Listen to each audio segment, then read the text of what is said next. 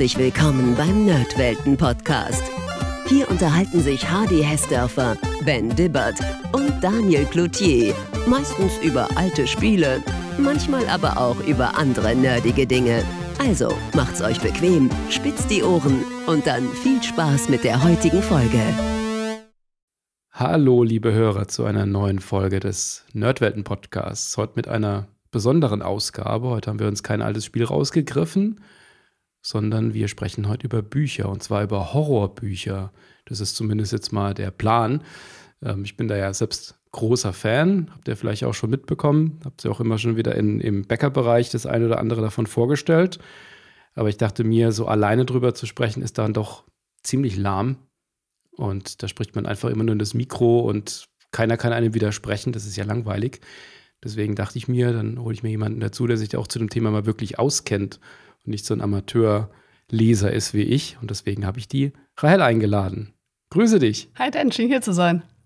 Du hattest ja mit dem Hardy gerade vor kurzem eine Aufnahme schon gemacht. Jetzt ist äh, darüber so zu sprechen immer schwierig, je nachdem, wie dann die Chronologie ist, dann von, der, von dem Release von den einzelnen Folgen ähm, zu alten Horrorspielen.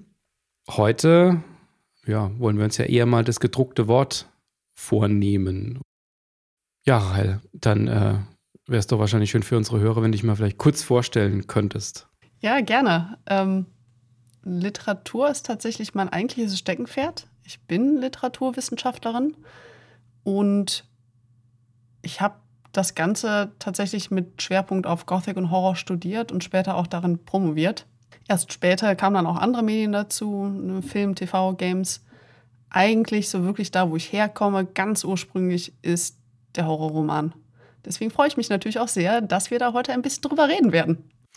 Genau, wir haben uns ja vorher schon mal kurz drüber ausgetauscht und äh, da sind uns schon im Vorfeld ein paar Dinge aufgefallen, was da vielleicht dann auch unterschiedlich ist. ist mir ist aufgefallen, dass äh, du mit dem Bücherstapel, wo du mir vorhin ein Foto geschickt hattest, du liest generell auf Papier. Das, das kann man schon mal voraussetzen. Ne? Ja, das war ein sehr lustiges Erlebnis, als die Frage aufkam, ob wir hier nicht ein bisschen über Horrorbücher reden wollen. Ähm, da bin ich erstmal ganz, ganz nervös geworden und da bin ich sofort an mein Regal geschlichen und dann ähm, ist es auch schon ein bisschen eskaliert. Ja, ich sitze hier gerade neben einem Bücherstapel. Ich lese hauptsächlich auf Papier. Ich habe zwar auch einen E-Reader und gerade wenn man sich jetzt ältere Texte anguckt, die sind ja teilweise sogar gemeinfrei, die gibt es auch noch komplett legal, dann kostenfrei. Das mache ich schon mal, dass ich es dann eben digital lese, aber ich selbst finde einen besseren Zugang zu den Texten, wenn ich sie wirklich auf Papier lese. Und dann kommt noch dazu, dass ich auch so ein kleines Horderproblem habe, wenn es um Bücher geht, was echt toll war, als ich vor einem Jahr umgezogen war. Da habe ich das wirklich, wirklich verflucht. Aber ich habe einfach gern die Regale voll. Ja, das kann ich nachvollziehen. Ich überlege gerade, wann ich auf den E-Reader umgestiegen bin. Also ich, ich, lese gelegentlich mal eher ein, ein, ein, klassisches Buch. Ich lese das meiste auf dem E-Reader. Aber das könnte sogar zusammenfallen mit meinem damaligen Umzug, dass ich dann anschließend auf den E-Reader gewechselt bin. Weil das ist natürlich kein Spaß, weil Bücher, das ist einfach doch Gewicht und Platz. Ne? Ja, ich sag dir wirklich, Umzüge, das sind die Momente, wo man die eigenen Entscheidungen im Leben da wirklich, wirklich hinterfragt. Ja, aber dieser, dieser große Stapel, ich habe bei mir auch zuerst mal ins Bücherregal geguckt, jetzt sind ja Vorbereitungen für heute. Was habe ich denn eigentlich alles für Horrorbücher? Und ich habe gesehen, die Sachen, die ich gedruckt habe, das sind meistens eher Klassiker. Also ich habe da äh, Lovecraft stehen, ich habe da Poe stehen, ähm, also ältere Sachen auch. Und vor allen Dingen neben äh, Clive Barker noch ähm, Stephen King. Das ist sowas, weiß nicht, so Stephen King habe ich immer am ehesten mal wieder so auf Papier, gerade so in den letzten zehn Jahren die Bücher, die rauskamen. Aber ich lese doch so viel dann auch wieder nischig, das ist mir schon aufgefallen, dass es einfach so bequem ist, das dann mal schnell auf dem, auf dem E-Reader sich dann zu ziehen. Und ich hole mir die meistens dann auch, bevor, bevor die durch eine Übersetzung dann gehen. Also auf Englisch lese ich eigentlich ganz gern, schon, schon lange. Ich weiß nicht, wie das bei dir ist. Auch. Ich habe auch auf Englisch studiert ich lese auch gerne Kurzgeschichten und da ist es sogar so, dass viele Kurzgeschichtensammlungen leider gar nicht ins Deutsche übersetzt werden.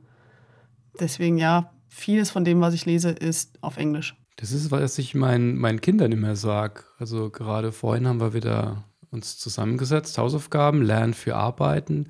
Sage ich immer, lernt für Englisch, weil die Auswahl, die ihr einfach an Büchern habt, das ist so, so immens größer weil die deutschen Sachen, die kann man ja sowieso lesen, ist ja kein Problem. Aber wie du auch, ich habe eine ganze Zeit lang fast ausschließlich Kurzgeschichten gelesen. Und von diesen Sammlungen, da gibt es ja wirklich nur eine sehr überschaubare Zahl in Übersetzung. Und wenn es eine Übersetzung gibt, sind die auch nicht immer dann gut übersetzt. Deswegen, ich bleibe da gern beim Original, außer wenn es natürlich dann ein recht komplexer Text ist, der dann vielleicht auch sehr anstrengend zu lesen ist, dann, ja, dann denke ich mir manchmal, okay, dann hätte ich mir es vielleicht doch besser auf Deutsch geholt, aber meistens ziehe ich es dann noch durch. aber Kurzgeschichten ist vielleicht ein guter Einstieg. Ja. Was für Kurzgeschichten sind es denn, die du da so gelesen hast? Ganz verschiedene. Du hast eben schon zwei wichtige Namen genannt: H.P. Lovecraft, Edgar Allan Poe. Das sind natürlich so Klassiker, die gehen immer. Ich habe aber in den letzten Jahren auch ein paar Anthologien für mich entdeckt, wo ich inzwischen echt sage, okay, die, die haben es auf meinen absoluten Top-Stapel geschafft. Das sind einmal drei Anthologien, die von einem amerikanischen Horrormagazin veröffentlicht wurden, dem sogenannten Nightmare Magazine. Und da ist eine ganz spannende Geschichte hinter. Und zwar der Verlag, der dieses Nightmare Magazine rausbringt, bringt auch Kurzgeschichten, Bände, das sind also eher regelmäßige Hefte oder Magazine, zu den Genres Science Fiction und Fantasy raus. Mhm. Und irgendwann mal hat es einen Leserkommentar gegeben zu einer Kurzgeschichte, wenn ich mich recht entsinne, die im Science Fiction Magazin, im Lightspeed Magazin erschienen ist. Und die war von einer Frau geschrieben. Und da hat es so einen Leserkommentar nach dem Motto: Frauen zerstören Science Fiction gegeben.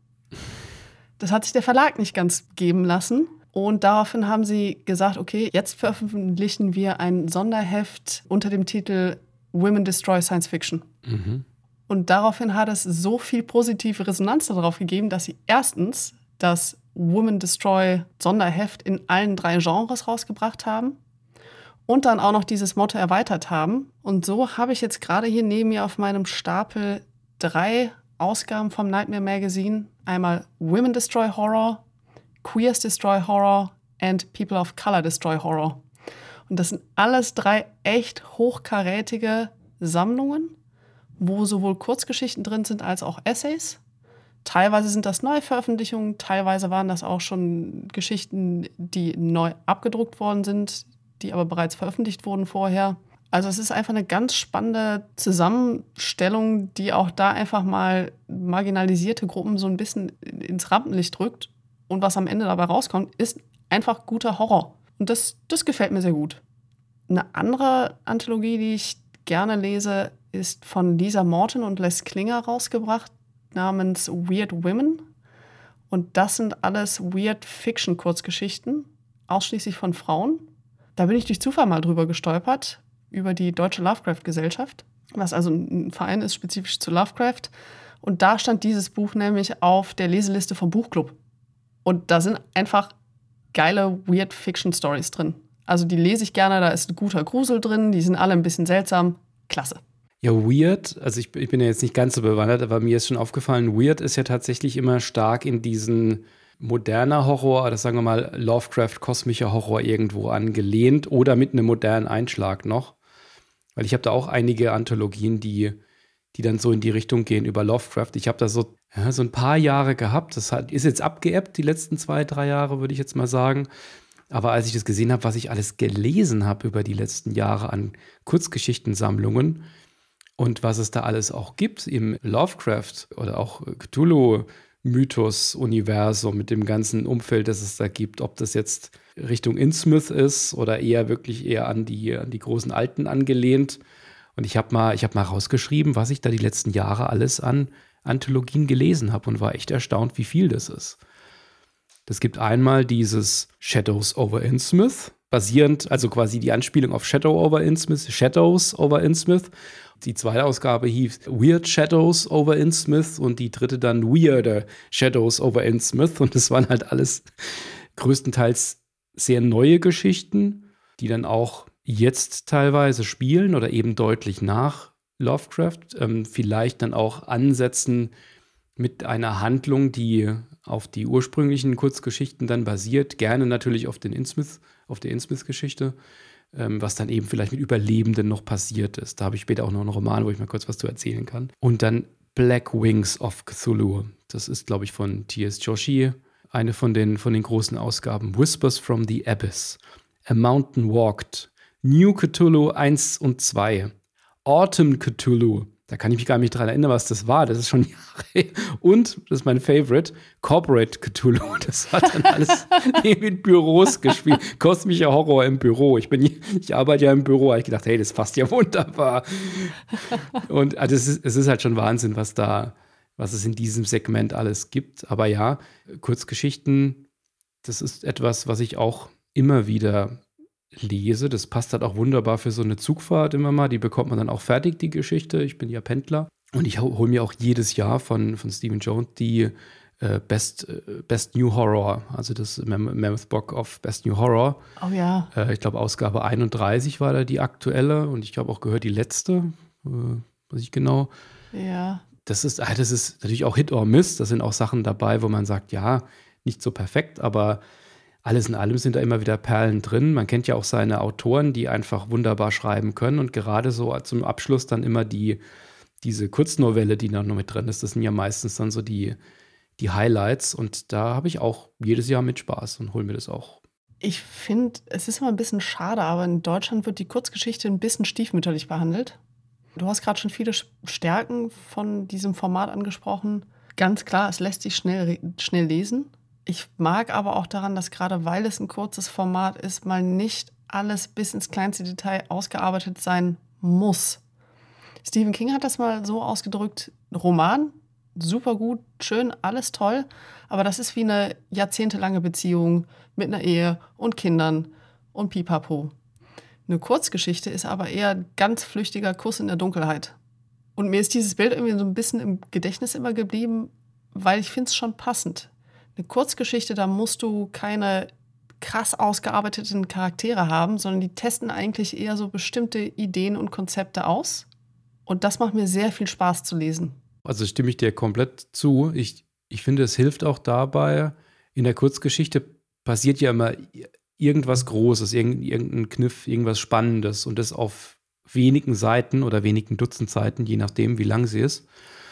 Und das wirkt eigentlich realistischer, wenn man so nur so einen Ausschnitt hat aus dem, dem Leben von Leuten über eine meistens ja eher kurze Spanne, gibt es natürlich auch Ausnahmen, dass es sich über Monate erstreckt, aber meistens ja doch über so eine kurze Zeit, während es bei einem Roman, da muss ja mehr passieren und ich finde, wenn es dann über 500 Seiten, dann, damit man auch am Ball bleibt, alle 50 Seiten irgendwas Wildes passiert, wird es immer unrealistischer. Und das finde ich bei Kurzgeschichten so schön. Und da kriegt man auch einfach wie du sagst, eine Geschichte auch wirklich auf den Punkt, ohne dass es dann allzu ausufernd wird und man jedes Detail noch beschreibt. Und man springt ja häufig auch wirklich direkt rein ins Geschehen. Mhm. Und, es, man, und ein guter Autor kriegt es dann ja auch hin, dass es nicht so ist. Ist da kommen wir ja wieder zu dem, zu dem Bild, was die Computerspiele betrifft wenn man ein, in einem Rollenspiel in, in eine Stadt reinkommt und das Gefühl hat, die Leute, die warten jetzt nur auf einen selbst und die haben eigentlich gar kein eigenes Leben. Das ist, kann bei einer Kurzgeschichte genauso passieren, dass man das Gefühl hat, die, die Charaktere, die, denen ist vorher nichts passiert. Und ein guter Autor kriegt das natürlich mit wenigen Sätzen hin auf den ersten ein, zwei Seiten, dass man merkt, man ist da mitten in irgendetwas drin, das schon sehr lange läuft und man hatte nur so einen kurzen Ausblick jetzt, aber man kann sich darauf freuen, dass jetzt was Besonderes passiert. Wobei es natürlich auch manchmal so ist bei Kurzgeschichten, dass ich weiß, das ist eine Kurzgeschichte und ich finde das Setting und die Charaktere so toll, dass ich mich ärgere, dass es da eine Kurzgeschichte ist, weil ich da einfach gerne noch mehr lesen würde von. Das Dilemma kenne ich auch. ja, aber ich hätte gesagt, gerade so wäre das erstmal so meine Top-Liste im Bereich Kurzgeschichten. Zumindest von so aktuellen Veröffentlichungen.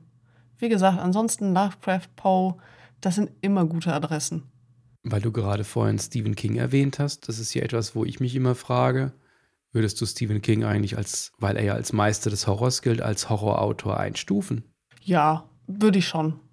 Also vieles von dem, was er in den letzten Jahren, Jahrzehnten veröffentlicht hat, klar, geht auch in die Richtung Thriller oder Krimi mal. Ehrlich gesagt waren solche Fiktionen aber auch schon früher immer mal wieder dabei. Und ich lese Stephen King zumindest hin und wieder auch ganz gerne. Ich könnte es mir nicht am Stück geben, aber so hin und wieder und dann auch gerne mal was aus den letzten Jahren, was von früher. Also wirklich so durch das Werk querfeld einmal durch. Ich habe tatsächlich auch von Stephen King für heute so einen besten Roman, meinen persönlichen dabei. Und das ist interessanterweise keiner von denen, die immer genannt werden. Jetzt bin ich gespannt. Für mich ist es der Roman Wahn. Mhm. Im Englischen heißt der Duma Key. Und da geht es um einen Mann, Edgar Fremantle, der einen schweren Unfall erleidet und sich zur Rehabilitation dann auf eine floridianische Insel erstmal zurückzieht. Das heißt, da will er sich körperlich und psychisch erholen und gleichzeitig wendet er sich da aber auch seinem neuen Hobby, der Malerei, zu. Also er ist dann Hobbykünstler. Er hat da so ein schönes Strandhaus. Es wird auch immer sehr schön beschrieben, diese floridianische Atmosphäre. Es ist heiß, es ist feucht, Strand, Sonne, äh, aber auch so ein bisschen Urwaldatmosphäre, wenn man dann ins Innere der Insel geht. Und in diesem Haus malt er dann immer. Was dann aber passiert, ist, dass schon relativ bald es so scheint, als ob die Gemälde, die er anfertigt, einen unheimlichen Einfluss auf die Realität haben. Und das ist sehr oft ein Einfluss mit katastrophischen Folgen. Ich mochte bei diesem Roman diese Mischung der Florida-Atmosphäre, die ja irgendwie sehr bunt ist, so ein bisschen Urlaubsflair, und der Horror, der sich dann entwickelt. Und das ist ein Horror, um es vorwegzunehmen, der Lovecraftsche Ausmaße annimmt. Also es ist eben das Monster oder die Monstrosität, das, was sich da halt mit der Zeit entfaltet, ist jetzt nicht der klassische Vampir oder Werwolf oder was auch immer, sondern das nimmt echt kosmische Ausmaße an. Ich glaube, Wahn habe ich damals nicht gelesen. Das habe ich immer noch auf meiner muss ich mal noch lesen Liste. Aber das klingt, klingt nach einer Empfehlung. Ja, aber genauso wie du es beschreibst, geht es erstaunlich vielen Leuten. Deswegen sage ich, das ist nicht das Buch, was üblicherweise immer genannt wird. aber ich mag es sehr gerne. Aber was ist denn deine Meinung von Stephen King? Also er hat sich sehr gewandelt, finde ich. Ich kenne die ganz alten Sachen. Ich kenne auch die Sachen, die er als äh, Richard Bachmann geschrieben hat. Und er hat so die letzten 20, 30 Jahre schon so etwas mehr so seinen Stil gefunden, den er gelegentlich mal wieder aufbricht.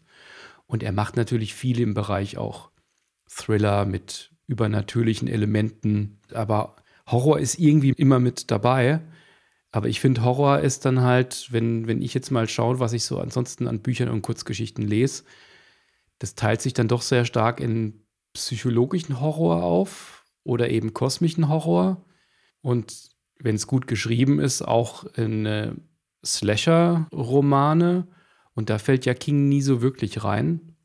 Der hat da schon so seine, seine eigene Art. Ich mag es eigentlich dann auch, wenn er mal etwas knapper ist. Ich habe von dem Hardboiled Fiction, da schreibt er ja gelegentlich für, ähm, die ja auch teils alte Kriminalromane veröffentlichen, aber auch teils neue. Und das sind relativ dünne Heftchen, also sehr dünne Bücher, gerade fürs Kingsche Verhältnisse. Und da fand ich Joyland, das hat mir sehr gut gefallen. Das ist eher eine Geistergeschichte, die auch aber stark mit so nostalgischen Gefühlen und Erinnerungen an früher. Der Protagonist, der erzählt von damals, äh, wie er seinen ersten Job hatte und da auf einem äh, Jahrmarkt gearbeitet hat und die Leute, die er da kenn kennenlernt. Und das ist halt was, was Stephen King einfach, einfach immer gut kann. Dieses Gefühl, dass man, dass sich da die Leute kennen, dass sie mit, miteinander interagieren, dass man in einer Gemeinschaft ist. Das ist ja das, was er in seinen bekanntesten Büchern, auch gerade das, was dann auch gerne immer wieder verfilmt wurde, auch so häufig drin ist. Und das hat er da eher im Kleinen gemacht und ich fand das sprachlich sehr elegant und das hatte so eine ganz eigene Atmosphäre und hat sich dann auch am Ende eher als eine Art Geistergeschichte dann entpuppt. Also kein wirklicher Horror, aber das äh, ist so eins von den wenigen Büchern, das ich auch ein zweites Mal noch gelesen habe. Aber ansonsten von seinen größeren, älteren Büchern fehlt es mir schwer, da jetzt eins so richtig rauszuziehen. Ich habe das als letztes, ich gelesen habe, war, glaube ich, Billy Summers. Das fand ich auch sehr gut. Das war allerdings eher auch ein Kriminalstück, wenn man so will. Mhm. Aber ja, wie du sagst, also immer Stephen King könnte ich jetzt auch nicht lesen, aber so gelegentlich, so einmal im Jahr oder so. Ja, genau. Hätte man ja bis mehr als zur Rente, wenn man jedes Jahr einen King liest dann. Das, das stimmt. Es ist so schön, wie er mal gesagt hat, dass er, wie seine Routine ist ähm, in seinem On-Writing und auch sonst, äh, wie viel er am Tag so schreibt. Und er sagte, er schreibt halt und dann hat er seine paar Stunden und dann hat er seine Pressetermine und nach einem halben Jahr ist halt ein Buch fertig. Wie auch sonst. Und er versteht absolut nicht, auch wenn er die anderen Autoren schätzt, wie es Autoren gibt, die nicht ein, zwei Bücher pro Jahr schreiben, weil was machen denn die die ganze Zeit? Ein anderer Schriftsteller, den ich mitgebracht habe und tatsächlich bringt mich so die Diskussion über Stephen King da ein bisschen drauf. Ich weiß aber nicht warum, bin ich ganz ehrlich. Aber das ist Grady Hendrix. Der ist noch nicht so super lange mit dabei, aber auch der schreibt recht fleißig und wirklich, wirklich gut. Also da gibt es von denen, die ich bisher gelesen habe, ich habe bisher drei seiner Romane gelesen, keinen, wo ich sagen würde, hm, das war jetzt eine Niete. Mein absoluter Favorite ist aber ähm, ein Roman, der hat im Deutschen komplett dämlichen Titel, ähm, nämlich Southern Gothic, Das Grauen wohnt nebenan.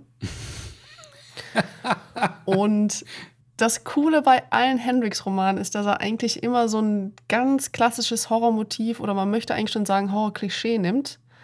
In diesem Southern Gothic-Buch geht es um Vampire.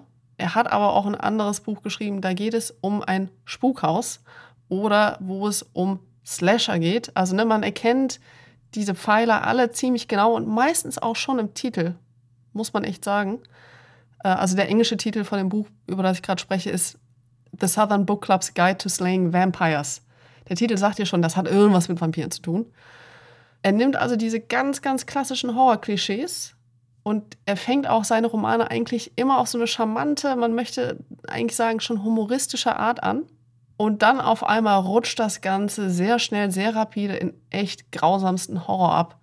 Äh, und zwar ein Horror, der oft auf einer psychologischen Ebene funktioniert. Also in diesem Southern Gothic Buch da geht es eigentlich um deine durchschnittliche weiße mittelständige Hausfrau, Mutter von Kindern, verheiratet, wohnt halt in so, einem, in so einer Südstaatenstadt in Charleston. Und die hat ihren Buchclub und die lesen auch am liebsten True Crime. Na, das sind irgendwie alles so Versatzstücke, die erkennt man. Und dann zieht ein neuer Nachbar in den Ort, in den Vorort. Und Patricia, so heißt die Protagonistin, vermutet, dass es sich bei diesem Mann um einen Vampir handeln könnte. Sobald sie das äußert, und sie belegt das auch, wie sie da hinkommt und so weiter und so fort, sobald sie das äußert, steht sie halt in dieser Vorstadt auf einmal komplett allein und geächtet da. Das heißt, man vermutet zuerst, ah ja, das ist ein Vampirroman. Und klar, ist es ja auch irgendwo. Aber wo es dann tatsächlich in erster Linie darum geht oder wo der Horror eigentlich herkommt, sind diese diese Sozialgefüge, da ist richtig viel Gaslighting drin. Also sie wird einfach von vorne bis hinten manipuliert, bis sie wirklich einfach den Verstand verliert. Du hast auch viel so, also Rassismus wird thematisiert, es verschwinden beispielsweise im Nachbarort und das ist hauptsächlich ein Ort, der von schwarzen Menschen bewohnt wird. Da verschwinden immer mehr Kinder, aber es interessiert halt niemanden. Denn du hast so ganz viele Themen, die auf einmal brandheiß sind und auf einer psychologischen Ebene, muss ich sagen, hat mich der Roman an vielen Stellen doch schon ein bisschen auseinandergenommen. Fand ich gut, würde ich empfehlen. Ja, ich, ich sehe schon, mein To-Read-Stapel wird immer größer. Von Grady Hendrix kannst du dir wirklich alles schnappen. Ich habe von dem schon gehört, aber ich habe von dem noch nie was gelesen. Und er hat ja schon einiges geschrieben, gerade mal geguckt. Ja. Das, da gibt es ja einiges im Backlog. Ja. Ja, muss ich mal anschauen. Ich, ich mag das, wenn es so, wirklich gut geschriebener psychologischer Horror ist was nicht so einfach ist, was wirklich auch nur Autoren können, die sich darauf spezialisieren, auch das Talent für haben, dann wirkt es noch deutlich besser, als äh, wenn es dann allzu blutrünstig wird. Das ist dann eher einfach und äh, kann auch schnell abgleiten. Das ist dann auch, ja, ist dann eher, eher eine, eine physische Beschreibung, was da dann passiert. Und ich meine, das Wichtige bei einem Horrorroman, wenn der mir zumindest mal gefällt, ist, dass ich diese Bedrohung auch spüren will, dass ich dann nah bei den Charakteren bin und dass ich da auch das Gefühl habe, dass jetzt demnächst irgendwas passiert oder dann eine besondere Gefahr da ist. Und das kann natürlich darüber passieren, dass da jemand mit der Axt durch die Gegend rennt, wenn es gut geschrieben ist. Aber eigentlich ist es noch besser, wenn dieses Unbekannte da ist und man es gar nicht richtig benennen kann, was es jetzt dann ist. Aber das mit Worten zu beschreiben, das ist dann das, was einen guten Autor, glaube ich, ausmacht. Ja, spezifisch bei Hendrix war es für mich so, dass er wirklich für mich zumindest in meiner Leserfahrung überhaupt keine Distanz mehr gelassen hat zwischen mir als Leserin und der Protagonistin. Das heißt, du kommst dir so ein bisschen vor, als ob du ganz hilflos da zuschaust und du möchtest eigentlich die Leute packen und schütteln, aber du kannst einfach nur passiv weiterlesen. Und das ist dann schon an manchen Stellen echt brutal. Ich weiß nicht, wie er es gemacht hat, aber für mich war es extrem effizient, wie er da mit den Worten umgegangen ist. Der Roman wird auch hier und da mal eklig, mal blutrünstig. Aber eigentlich dieser, diese psychologische Ebene, das ist echt stark. Ja, was ich noch mitgebracht hätte, sind die beiden Clown in the Cornfield Romane. Die sind ja sehr neu von ähm, Adam Cesare, die ja sehr erfolgreich auch aktuell sind. Der zweite Teil ist noch nicht so arg lang draußen. Das sind Slasher-Romane eher, lese ich eigentlich gar nicht so wahnsinnig häufig. Ich äh, habe mich natürlich da auch jetzt von dem Hype jetzt erstmal erfassen lassen, habe gedacht, ach komm, das, das liest man schnell und dann holt man sich einfach mal. Ich meine, mit dem Namen äh, ist, ist ja schon mal alles gesagt. Da musste ich an, an Snakes on a Plane denken mit Clown in a Cornfield. Das muss ich eigentlich verkaufen mit dem tollen Cover noch. Und also da geht es darum, da ist man auch eigentlich nah bei einer sehr jungen Protagonistin, die mit ihrem Vater, der da in einen kleinen Ort umzieht, Mutter gestorben und der Vater nimmt da die, die Dorfarzt-Job an. Und das Mädchen, das, das lebt sich da so nach und nach ein in der, in der Gesellschaft, mit in, in der Schule und dann lernt man die ganzen Charaktere kennen. Ja, und dann wird es dann irgendwann zwar bei einer Party geht es dann, geht's dann rund und dann geht eben das große Gemetzel, sage ich mal, los, aber das ist so, so bedrohlich aufgebaut und auch dieses, da sitzt man so mit dabei und will, den, will denen helfen oder will wegrennen oder was auch immer. Das kann man kaum weglegen. Da hat er einfach ein Händchen dafür, diese Action auch zu beschreiben und diese Bedrohung. Und das hat auch immer, das erste Buch, das hatte nochmal so einen, ja, ich will jetzt nicht zu viel spoilern, aber das hat auch, geht stark in, in der Kritik, in der linke Kritik, in dieses Make America Great Again mit diesen Townspeople, die es da so gibt. Und das zweite Buch wenn der Clown natürlich dann doch nochmal zurückkommt, greift dann auch noch so Themen wie Fake News auf, dass das dann die Geschehnisse im ersten Buch werden im zweiten Buch dann von vielen Verschwörungstheoretikern dann negiert und geleugnet und die Charaktere müssen dann damit klarkommen und werden angefeindet und dann geht es dann doch wieder von vorne los. Also das fand ich einen schönen aktuellen Bezug, den das Ganze genommen hat und war dann nochmal so extra fies dann nochmal in der Fortsetzung. Ich will gar nicht wissen, was er im dritten Buch macht. Ja, das hört sich, also ich habe sie nicht gelesen, aber das hört sich ziemlich cool an, wieder auch da wieder, ne? So ein ganz bekanntes Genre oder Subgenre, ne? Wir haben irgendwie Slasher und auch noch Clowns. Äh, dann mit diesen echt aktuellen Themen vermischt wird. Das mag ich aber immer. Wenn es gut gemacht ist, mag ich das sehr, weil es auch nochmal sehr zum Nachdenken anregt, finde ich. Ich finde ja ganz allgemein, dass man ja schon merkt, ob jetzt ein Buch in den letzten zehn Jahren geschrieben wurde oder teilweise vielleicht sogar auch in den letzten fünf. Und das meine ich durchaus positiv, dass ich immer das Gefühl habe, also das ist jetzt zumindest mal in Genre-Literatur, das geht mal bei Fantasy, bei Science Fiction ganz ähnlich. Wenn ich dann mal so, sagen wir mal so 20, 30 Jahre zurückgehe, dass das sprachlich doch irgendwie näher am Leser ist. Also es ist zumindest mal so mein Gefühl. Also ich lese die dann auch gern, ja, teilweise sind sie vielleicht dann auch eher einfach geschrieben, gerade sehr erfolgreiche Sachen. Aber das nimmt einem nochmal eine gewisse Schwelle, finde ich, weg. Zumindest mal, wenn das ausgenutzt wird, diese Sprache. Ja, würde ich aber, da würde ich zustimmen. Ich behaupte auch, dass inzwischen, das ist jetzt aber so ein bisschen Blick auf die Verlagswelt, was wird verlegt, in Deutschland auch spezifisch, was wird übersetzt ich habe auch das Gefühl, dass das Angebot, was man lesen kann, wenn man Horror lesen möchte, ein bisschen breiter geworden ist.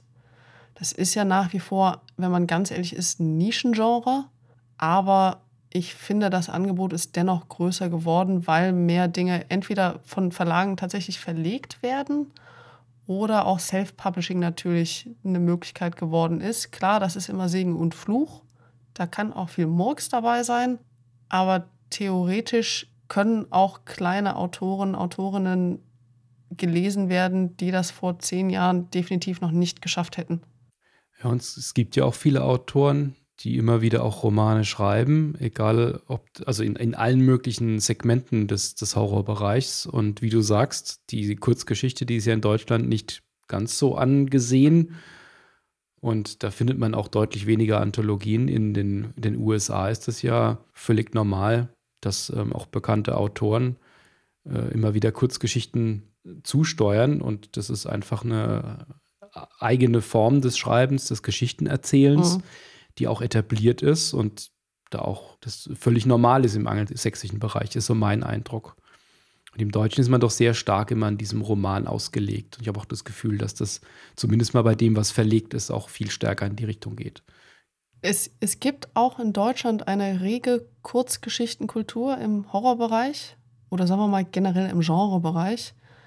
Aber das passiert alles in Klein- und Kleinstverlägen. Das heißt, das sind alles Dinge, die nie die riesige Aufmerksamkeit kriegen. Obwohl auch da teilweise echt hochkarätige Sachen dabei sind. Also wir haben beispielsweise Science-Fiction-Magazine, die mehrmals im Jahr erscheinen. Und da sind wirklich gute Sachen drin. Und zwar nicht nur Kurzgeschichten, sondern auch Illustrationen, Essays. Also wirklich das, das gesamte Rundumpaket. Aber das ist eben was, was alles immer auf einer sehr, sehr kleinen Bühne passiert. Ja, ich meine, wenn man in den Buchladen geht, also man bei Amazon ist natürlich oder bei, bei, bei Online-Bibliotheken ist natürlich generell oder Büchershops ist natürlich alles da. Aber wenn ich jetzt in einen Bücherladen reingehe, ich war gerade letztes am Wochenende mal wieder in der Stadt, einen relativ großen Bücherladen. Und da gibt es natürlich ein Segment für Krimis und eins für äh, lokale Krimis und für Science Fiction und für Fantasy.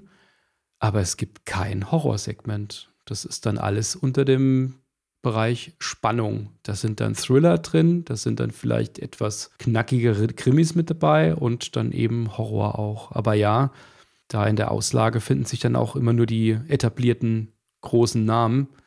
Und da muss man dann auch wirklich in der Szene dann unterwegs sein, sich etwas informieren und sich dann eben auch auskennen. Und ich glaube, gerade was so Genre-Literatur angeht, bekommt einfach Fantasy und Science Fiction deutlich mehr ja, Visibility, auch über die Berichterstattung über die bekannten Preise, die es gibt, wenn man jetzt mal schaut, äh, über was berichtet wird. Also zumindest mal jetzt in meiner Bubble. Das ist natürlich immer die Frage, ob man das einfach nur nicht so mitbekommt, wenn man jetzt einen Hugo und äh, Nebula Awards, ich meine, klar, das sind Science Fiction und Fantasy, aber das sind so die großen Titel, ähm, die man in, in den Genrebereichen hat.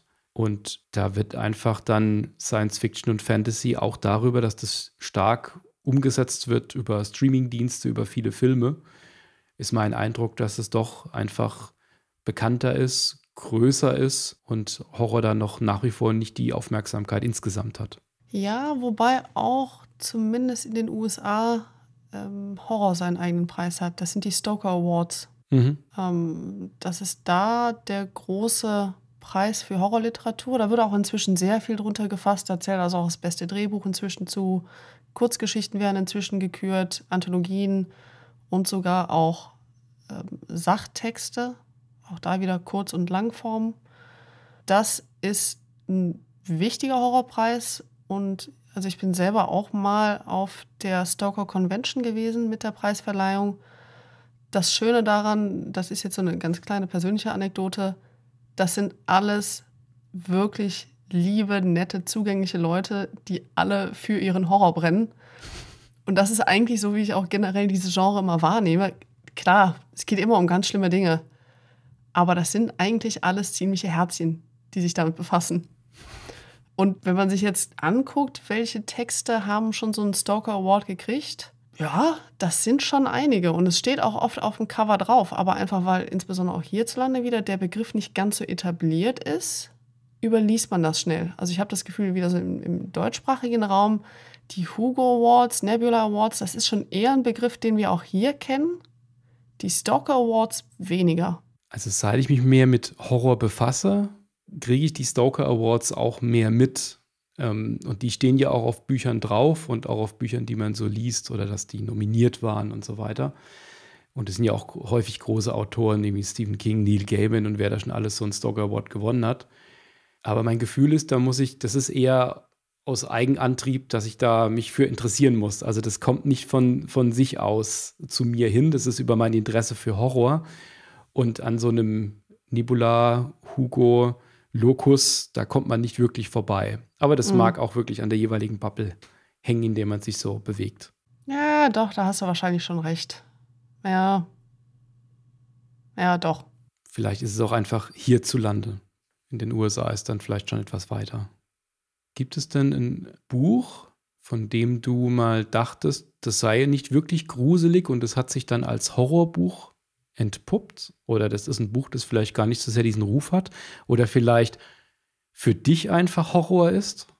Oh, das ist eine gute Frage. Hm, da muss ich gerade drüber nachdenken, ob mir da auf Anhieb eins einfällt. Ich vermute aber, wenn du die Frage schon so stellst, dann ist dir das mal passiert. ich denke währenddessen weiter nach. Ich muss, ich muss gerade, weil ich gesagt habe, Stephen King und Neil Gaiman. Neil Gaiman hat ja das Kinderbuch ähm, Coraline geschrieben. Oh ja. Äh, für junge Oh. Leser. Und da hat er ja auch selbst von gesagt, das ist ein Buch, was Kinder total cool und spannend finden und Erwachsene irgendwie desorientiert, panisch werden lässt. Und das, äh, das kann ich schon bestätigen. Also diese, diese Vorstellung, und ich meine, das, er kann halt auch wirklich schreiben, diese Vorstellung, dass es da eben diese Zwillingsfamilie gibt, die irgendwie identisch aussieht, bis auf dass es statt Augen Knöpfen hat und sich komplett anders verhält, das ist schon sehr uncanny. Oh, ja. Und meine Tochter war da auch entspannter als ich, muss ich sagen. Ich habe das auch gelesen, gedacht, das kann doch kein Kind lesen. Aber Kinder gehen da irgendwie anders mit um. Ja, ich war überhaupt nicht entspannt beim Lesen. Gutes Beispiel. Danke für die Erinnerung. Ja, das wäre so ein Beispiel. Auch das ein oder andere, was jetzt nicht direkt Horror ist, aber zumindest schon mal in Horror abrutscht, von den Romanen, die Romanen und Kurzgeschichten auch wieder, die China, China Merville geschrieben hat. Mm. Da würde ich jetzt sagen, auch generell Merville kann man immer ganz gut mit, mit Neil Gaiman zusammenlesen. Die stehen für mich immer so ein bisschen in einem ähnlichen Regal in meinem Kopf. Aber auch China Merville schreibt viel über Welten, die erstmal ganz fantastisch sind und dann guckst du genauer hin und da sind sie dann aber auch an vielen Stellen grausam gruselig. Aber Coraline wird trotzdem gerade immer noch das bessere Beispiel für diesen Effekt sein. Von China Merville ist, finde ich vor allen Dingen beeindruckend, dass er häufig so eine Prämisse nimmt, die eigentlich erstmal für sich betrachtet ziemlich gaga ist. Ja, total. Und er kriegt es, als, als würde er sich so eine Herausforderung stellen. Okay, ich überlege mir jetzt, was überhaupt total bescheuert ist, und dann versuche ich das aber so zu schreiben, dass es wieder funktioniert. Wenn ich da an die Stadt und die Stadt denke, wie, wie gut es funktioniert hat mit diesen beiden verfeindeten Städten, die quasi auf gleichem Gebiet sind und die jeweiligen Bewohner die anderen, anderen Einwohner von der feindlichen Stadt ignorieren müssen und die Straßen in der Mitte geteilt sind und man darf nicht auf die andere Straßenseite gucken. Und da ist man dann irgendwann so drin, als dann, wenn dann dieser Anruf kommt, das ist ja ein Polizist, ist also die Hauptfigur, und dann wird er angerufen, kriegt gesagt, dass, dass da ein Mord passiert ist aus der anderen Stadt, aber in der Stadt, in der der Polizist arbeitet, und er ihn dann fragt, aber woher wissen Sie denn das? Ah, ich habe es gesehen. Und das war ja, das ist ja in der realen Welt, naja, er hat es halt gesehen, aber da durfte man das ja nicht sehen. Und das ist ja so, so drin, dass man die andere Stadt ignorieren muss, dass, dass ich da auch kurz zusammengezuckt bin. Was, der hat da hingeguckt? Das Ja. darf man doch nicht. Ja, total beknackter Roman. Absolut großartig. Der hat jetzt aber auch schon, schon länger keine Fiction mehr geschrieben. Der schreibt jetzt mittlerweile eher Sachbücher zu kommunistischen Texten. Ja, wobei auch die Texte, die, also die Sachtexte von ihm sind auch sehr gut, muss man sagen. Weil gut schreiben, also auch stilistisch, kann er halt und gut argumentativ schreiben noch obendrauf. Wer sich dafür interessieren kann, finde ich auch empfehlenswert. Also er schreibt auch gerne beispielsweise Sachtexte mal über H.P. Lovecraft oder mal einen Einleitungstext von einer Ausgabe und solche Sachen. Das sind eigentlich immer wirklich gute und informative Texte auch, die trotzdem aber noch unterhalten können, obwohl es halt ein Sachtext ist. Ich habe ein, zwei davon gelesen, aber nicht alles. Aber ja, da sind schon immer auch zumindest mal gruselige Einflüsse oder auch schräge Einflüsse mit drin, ja. Mhm. Gutes Beispiel. Naja, ansonsten, was eigentlich so mein persönliches favoritisiertes Subgenre ist vom Horror, das sind immer Spukhausgeschichten. Und mein wahrscheinlich absoluter Lieblingsroman, das Buch, was mit in den Bunker kommen würde, das wäre von Shirley Jackson, The Haunting of Hill House. Das ist einfach ein großartiges Buch. Worum geht es? Ein okkulter Forscher, Dr. Montague, möchte das sagenumwobene Hill House erforschen und dafür lädt er noch vier weitere Personen ein, die allesamt angeblich telepathisch, telekinetisch begabt sind, die also so ein bisschen übernatürlich sensibel sind. Und zu diesen vier Personen gehört auch die fragile und stark vereinsamte Eleanor Vance. Und die disintegriert sehr schnell unter dem Einfluss von Hill House. Das ist ein Roman, wo ich auch heute noch, wenn ich den wieder lese, und ich habe den inzwischen bestimmt vier oder fünfmal gelesen, immer noch was Neues dran entdecken werde. Was erstaunlich ist, denn der ist nicht lang. Das ist ein dünnes, kleines Buch. Aber das ist einfach großartig geschrieben. Ich mag den Stil von Shirley Jackson extrem. Ganz oft weiß man gar nicht, welch, welche Perspektive habe ich denn hier gerade? Was ist denn gerade die Erzählstimme? Und man stellt so fest, naja, das müsste eigentlich gerade das Haus selbst sein. Oder auch ganz oft, dass Beschreibungen sich anfühlen wie eine in Worte gebannte Kamerafahrt. Also ich könnte mir eine filmische Umsetzung sofort davon vorstellen. Das ist einfach ein krasser Schreibstil. Ich finde, zu dem Buch hat es ja einige Adaptionen gegeben, Filmadaptionen, zwei Stück. Es hat die Serienadaptionen gegeben, die Netflix-Serie. Keine werden diesem Buch wirklich gerecht. Alle haben sich ganz unterschiedliche Versatzstücke aus dem Buch rausgenommen und dann was ganz Eigenes draus gemacht. Was für mich aber auch wieder so ein bisschen zeigt, okay, wenn so extrem unterschiedliche Adaptionen dabei rauskommen können, auch da wieder, es ist ein kleines Buch. Das zeigt so ein bisschen auch, wie dicht das überhaupt geschrieben ist, wie viel da drin steckt. Unabhängig jetzt, was man von diesen Adaptionen hält.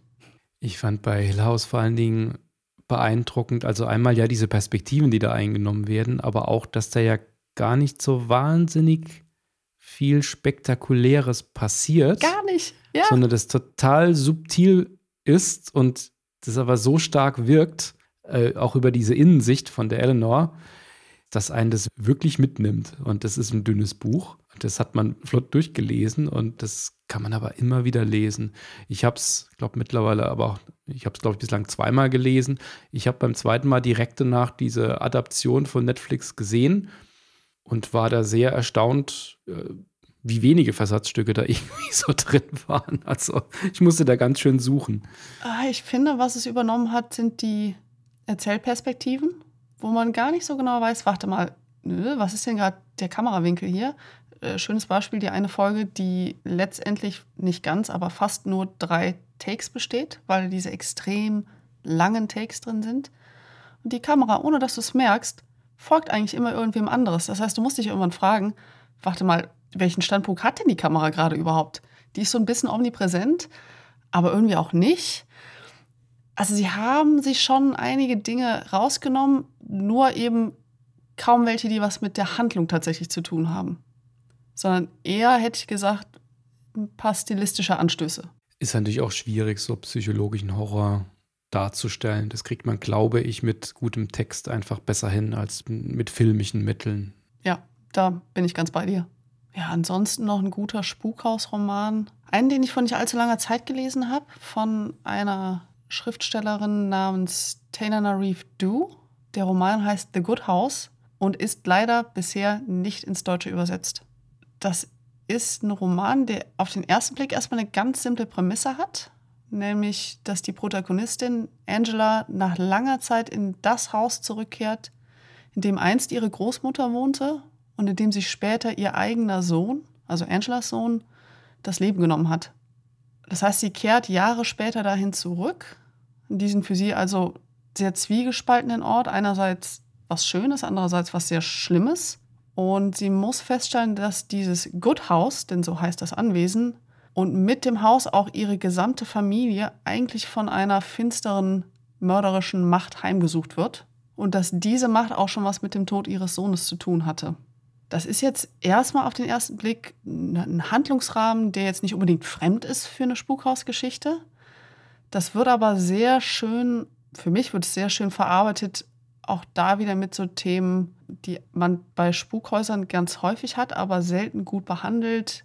Einmal so Themen wie Gender. Wer sind denn die Leute, die da gewohnt haben?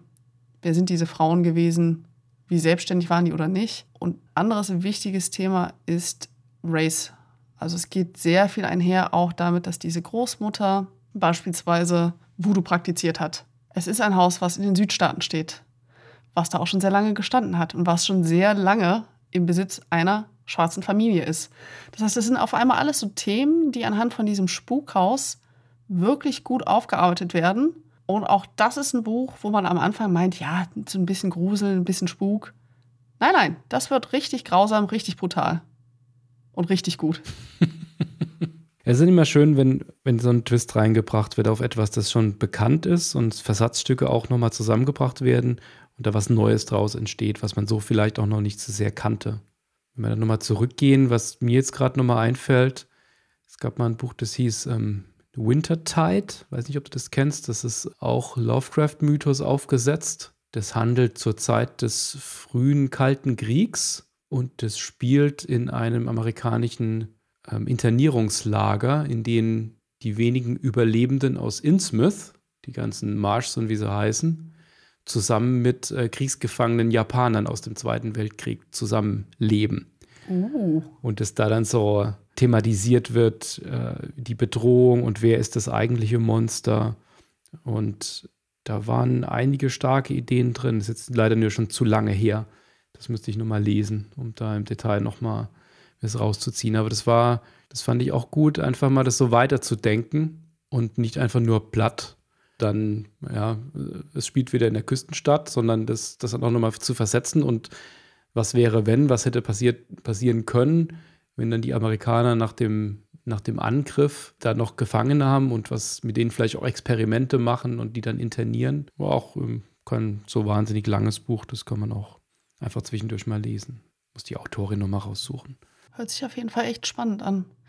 Ich mag solche Mischungen immer, weil das auch nochmal ganz gut verdeutlicht, dass Horror, klar, das kann einfach Spektakel und Unterhaltung sein. Und ich möchte gerade mal für die Zeit, wie lange ich jetzt lese, mein Hirn abschalten und mir über nichts mehr Gedanken machen.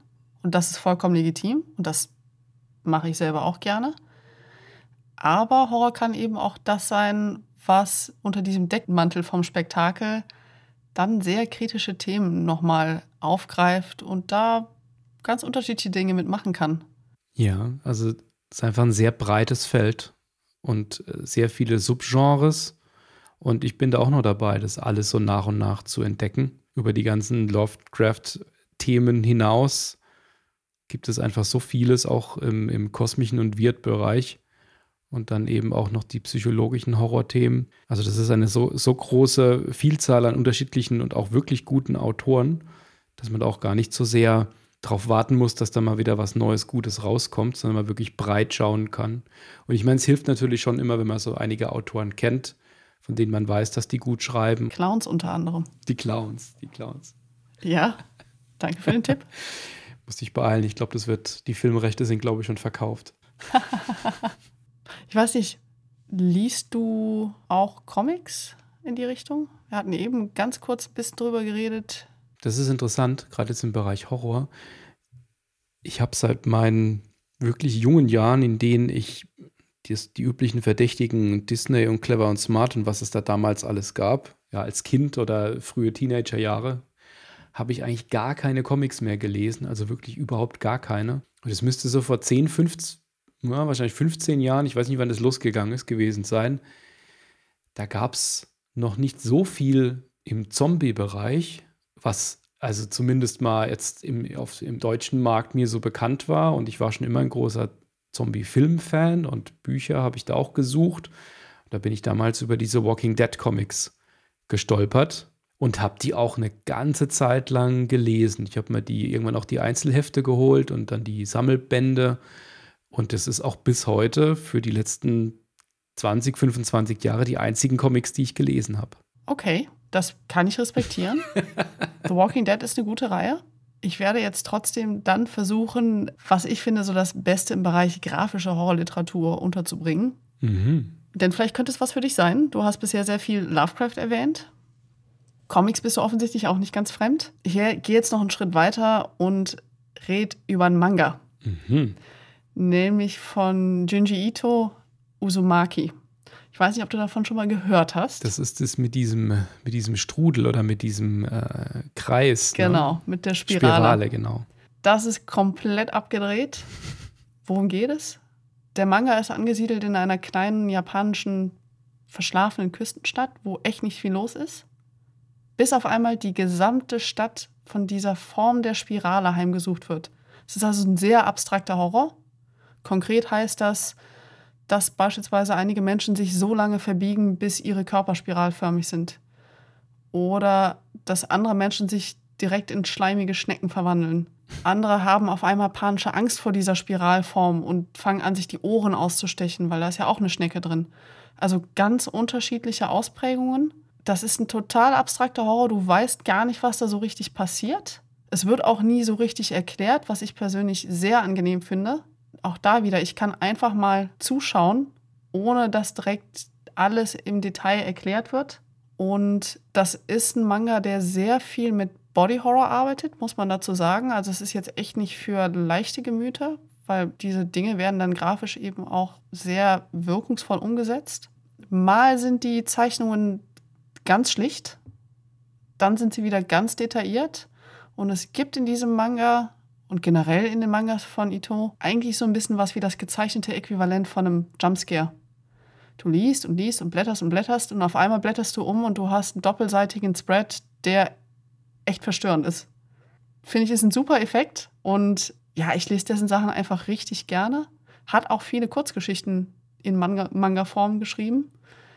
Da kann man eigentlich mit wenigen Dingen was falsch machen, aber Uzumaki ist echt die Königsklasse.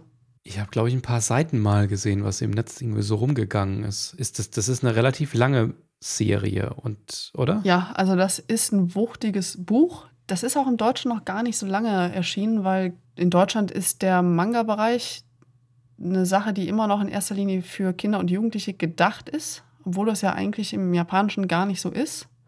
Das hat aber dazu geführt, dass gerade so Genres wie Horror eben komplett außer Acht gelassen wurden. Und das wird jetzt erstmal so die letzten drei, vier Jahre langsam Stück für Stück aufgeholt. Das heißt, gute Nachricht, inzwischen gibt es diesen Manga zumindest von Ito auch auf Deutsch, viele andere seiner Mangas noch nicht.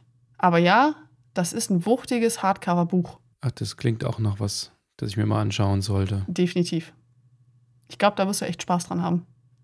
Also von meiner Seite kann ich noch so ein paar Honorable Mentions aufzählen. Dinge, die jetzt nicht so ganz auf meiner Prioritätenliste sind, aber die ich doch mit aus dem Regal gezogen habe. Das ist, wenn man jetzt Lust auf einen Klassiker hat, dann ist es von Joseph Sheridan Le Fanu die Kurzgeschichtensammlung In a Glass Darkly. Dazu zählt auch die Vampirnovelle Camilla.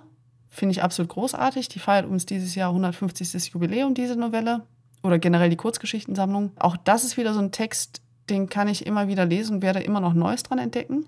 Und es ist tatsächlich der Ursprung von diesem super beliebten Horrorfilmmotiv der lesbischen Vampire. Wurde auch vor Dracula veröffentlicht und war ein wichtiger Einfluss auf Stoker, als er Dracula geschrieben hat. Dann, zweite Honorable Mention wäre für mich von Dimitri Glukowski Metro 2033. Das ist eigentlich eine Trilogie, zu der es dann auch noch Kurzgeschichten gibt. Man kennt sie auch insbesondere aus den Games. Ich finde insbesondere der erste Roman dieser Trilogie hat nochmal seinen ganz eigenen Ton, der für mich auch in den Games nicht so wirklich transportiert wurde. Die Games sind gut, die machen einfach was anderes.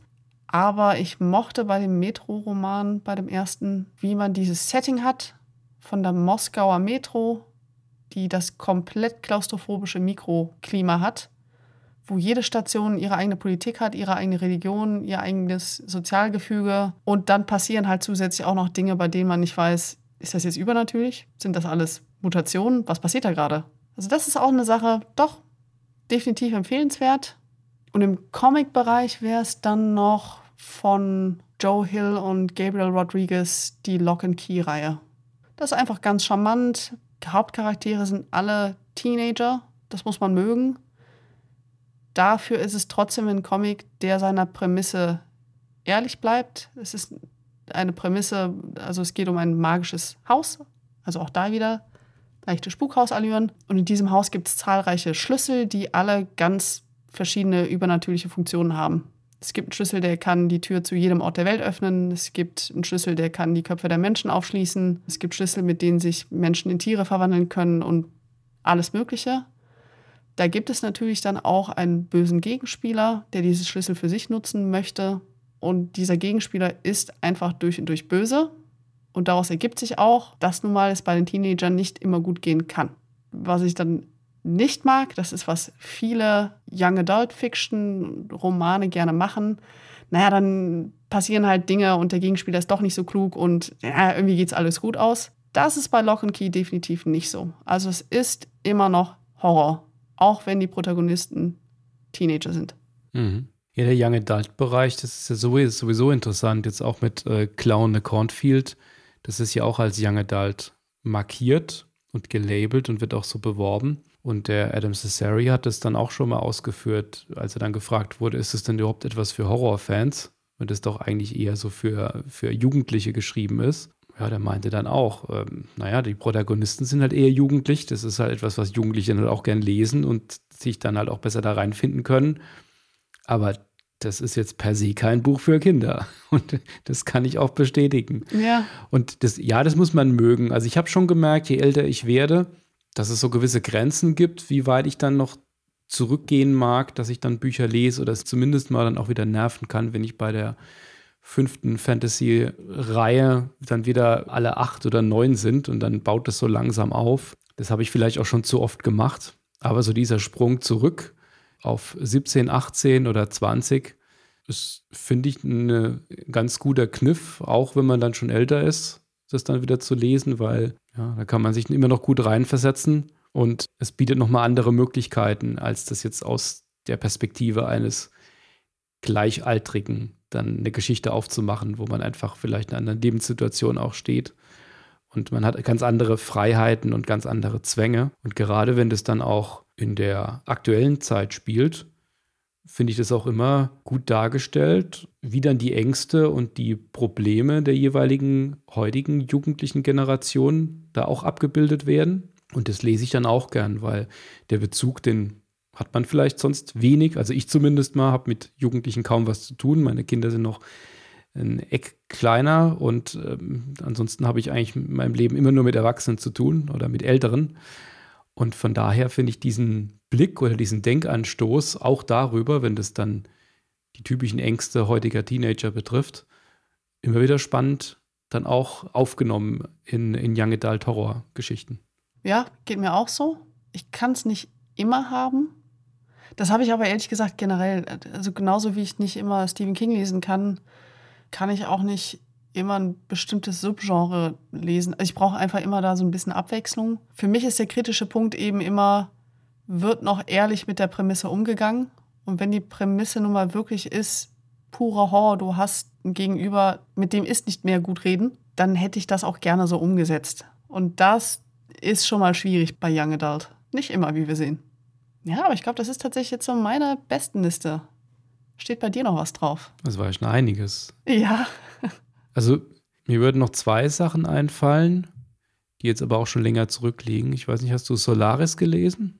Nee, habe ich nicht. Es liegt aber gerade auf meinem Stapel tatsächlich. Ist ja eigentlich eher verkopfte Science Fiction, ja. also zumindest mal mit diesem Überbau, mit diesem Planeten Solaris und das, diese Abhandlung dazu, wie der wissenschaftlich erforscht wird. Aber was dann der Planet mit der Besatzung macht und wie er sich in die Köpfe einschleicht, das hat schon starke psychologische Horrorelemente und führt ja auch zu einigen Verwerfungen dann der Crew. Also ist per se kein Horror, kein Science-Fiction-Horror, aber es ist schon ein Science-Fiction-Roman mit starken Horrorelementen die ich an der Stelle wenig erwartet hätte.